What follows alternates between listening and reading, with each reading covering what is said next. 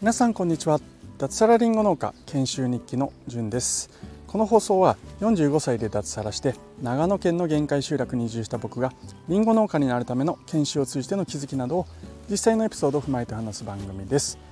はい皆さんおはようございます。10月25日火曜日ですね、えー、長野県上田市はだいぶ寒くなってまいりました。今僕は家の前にいるんですけれどもここからですね菅平方面だと思うんですけども山が見えるんですけどももう白いですね。はい。上の方は雪が降ったようですね。多分昨日かなんかこうこちら雨降ってたんですけども上の方は雪だったんでしょうね、はい、もう冬が近づいてるなっていう感じがしますが、えー、今日も僕はですね、えー、リンゴの収穫で一日、えー、やっていきたいというふうに、え思っております。で今日のお話なんですけれども、え本題はですね対面販売の価値ということをお話ししていきたいと思います。これはですね先週の土曜日ですね、え4日前ですかね僕はあのお手伝いであの東御市長野県東御市にある高速自動車道のサービスエリアでえー、まあ、農家が主催する、まあ、僕らの団体が主催してたんでしょうね。JA の、えー、即売会、まあ、マルシェですよね。野菜から果物から、まあ、いろんなものを販売するという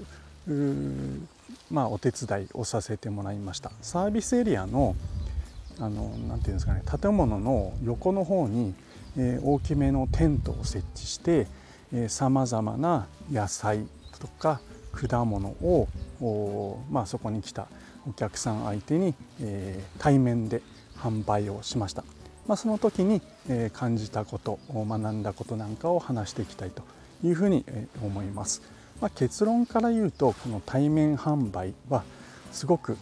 価値があるよっていうふうに僕は、えー、思いました。でなんでかっていうところをお話ししていきたいと思います。はい。えまずですね、え僕が学んだことなんですけれども、え野菜果物いろいろ売ったんですけども例えばなんですけれどもりんごですね。りんごはだいたいですね、え大きなものでも、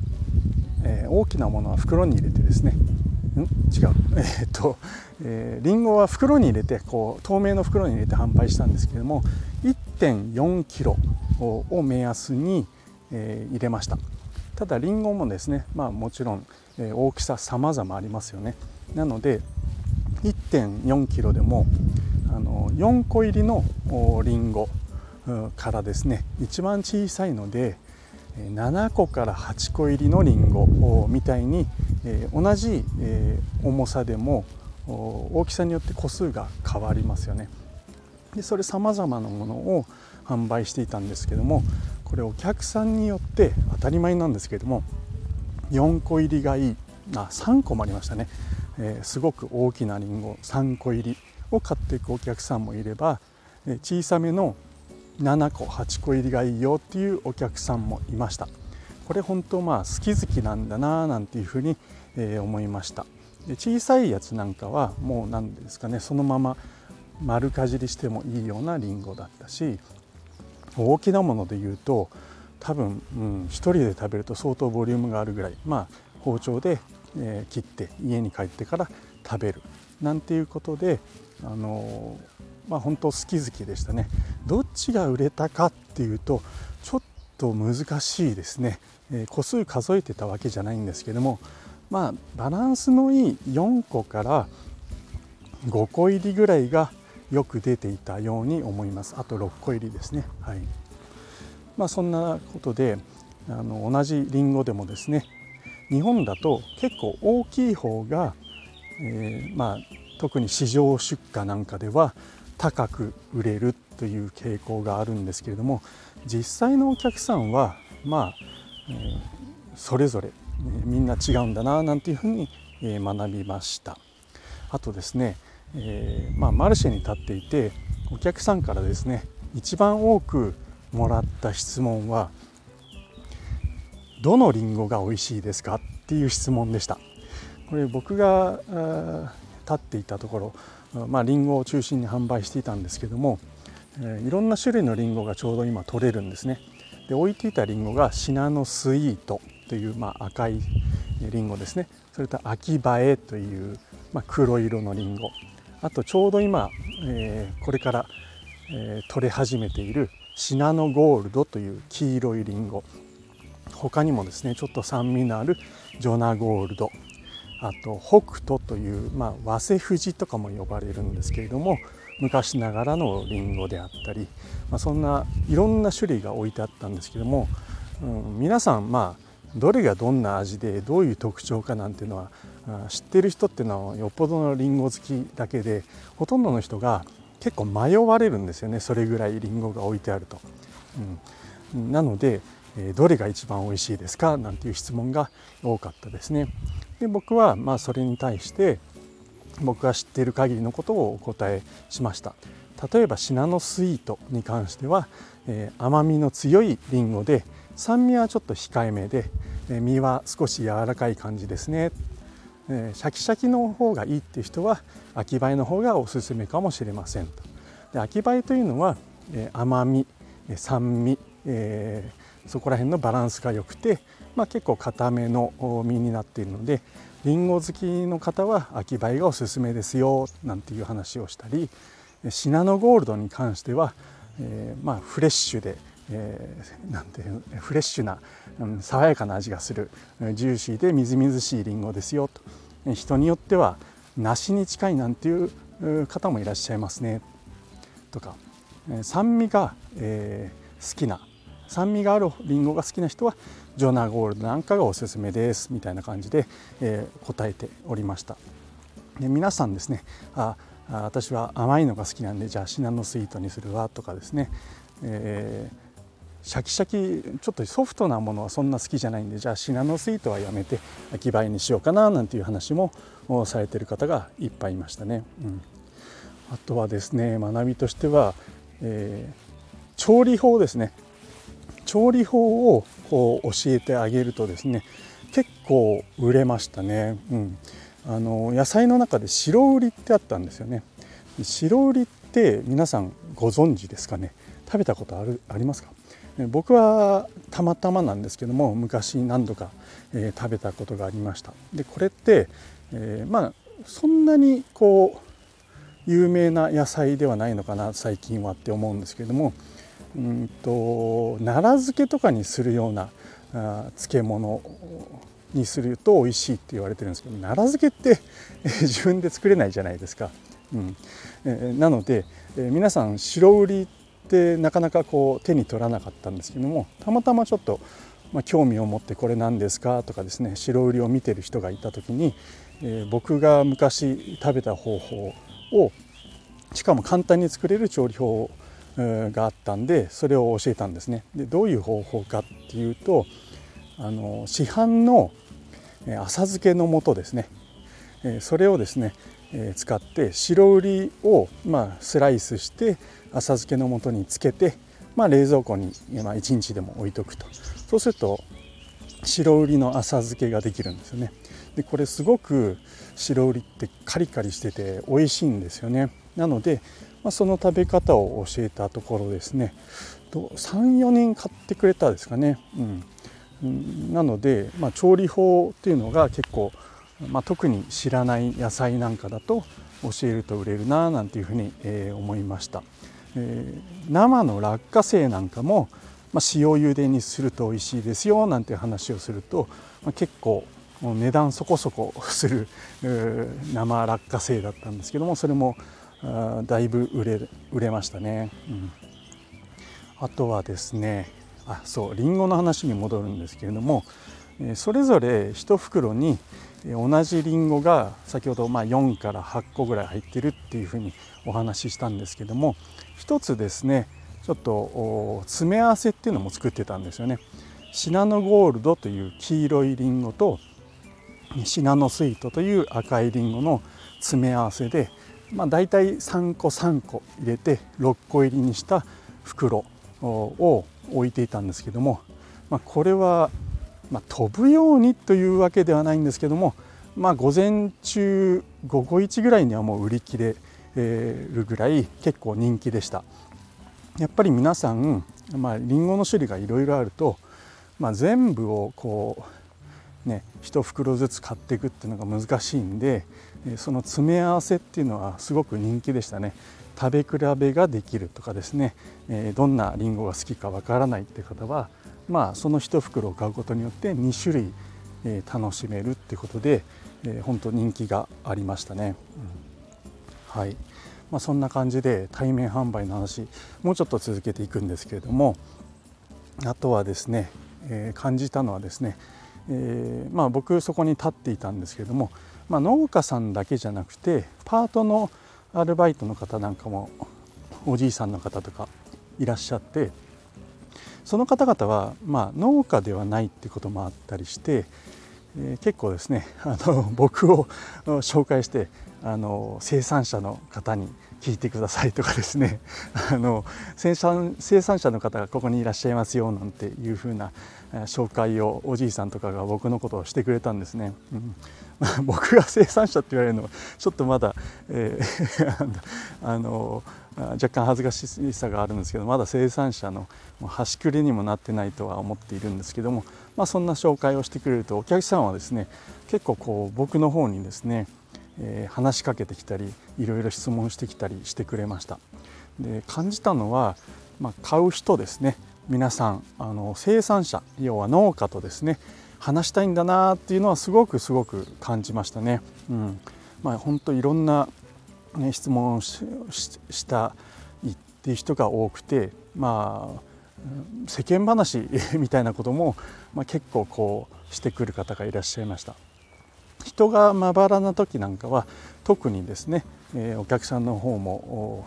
ね、余裕があるからでこっちも余裕があるんで、えー、まあ、いろんな話をさせてもらいましたね。うん、なので、まあ、意外とこう農家と会話をしたいなんていう需要があるんだななんていうことも感じましたね。うん。あと場所柄なんですかね。あのサービスエリアっていうところで、えー、かつですねあの上り車線だったんですよね。要はえ東京方面に帰るっていうまあ、高速道路のサービスエリアだったのでえ皆さん、まあ、お土産であったり観光旅行をした帰りっっていう方が結構多くて、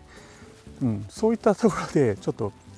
値段がまあ、若干、うん、高めだったのかななんていうふうに僕は、えー、感じているんですけどももちろんそのスーパーで買うのと比べてっていう意味なんですけれども、まあ、それでもですね、えー、皆さん結構買われていきましたね。うんまあ、地元で生産されたものをお土産にとかですねあるいはまあ新鮮なものだったので実際にですね当日であったり前日に採れた野菜果物だったのでえー、本当にまあ新鮮なものなんですけれども、まあ、そういったものに対する、えー、付加価値を考慮に入れて買ってくれたのかあるいはですね、まあ、お土産っていうことで、えー、普段ね自分使い用だったらちょっと、まあ、躊躇するようなものも、まあ、そういった環境であったりお土産っていうことで少し高めでも買ってくれるんだななんていうふうには、えー、思いましたね。はい で学んだことは、まあ、今気づきとかところなんですけども改善点ですかね、えー、僕が感じたこのマルシェをやっていて改善した方がいいなお客さんとの会話の中で、まあ、こういったことをちょっとやった方がいいんじゃないかなっていうふうに思ったことを3つぐらいありますね。1つ目がですねそのマルシェでの販売は基本現金だけだったんですね。で何人かな23人のお客さんからあの、まあ、クレジットは言われなかったんですけどもあのペイペイとかって言われましたねペイペイ使えないんですか？要は電子決済ですね QR コードのでそれに対して対応していなかったので、えー、申し訳ございませんちょっと現金だけなんですなんていう話を3回ぐらいちょっと、うん、謝罪謝らせてもらいましたね。うん、ペイペイなんて多分わかんない 簡単にできると思うんですけれども、まあ、あのまあ、今のねそのマルシェでできるとは思えないんですけれども、まあ、僕がまあそういったことをする時には電子決済っていうのは対応しようかななんていうふうに思っています。これ多分お互いにとって、え楽なんじゃないかなっていうふうに思います。まあ、手数料の関係とかはちょっと調べないといけないなというふうには思うんですけれども、はい、あの電子決済これは対応した方がいいなって思いました。あとですね領収書ですね、はい、これまあうん、相手がねあの個人事業主の方だったりもしかしたらサラリーマンの出張かもしれないんですけども領収書をくださいっていうのも2回ありましたね。でこれに対してもちょっと僕らは対応していなかったのですいませんちょっと領収書は出せないんですなんていう話をしたんですけれどもこれもまあ取りこぼしになりかねないななんていうふうに、え僕は思いましたので、え自分でやる時は領収書の対応もした方がいいんじゃないのかななんていうふうに、え思いました。はい、あとはですねはい。えのきですね。えー、僕らはこのジャンボえのきって本当どでかい あの僕も見たことないぐらい大きいえのき、えー、を売っていたんですけれどもそれをですね、えー、2つ、うん、2株ですね。2株を1袋に入れて200円で販売してたんですけれども、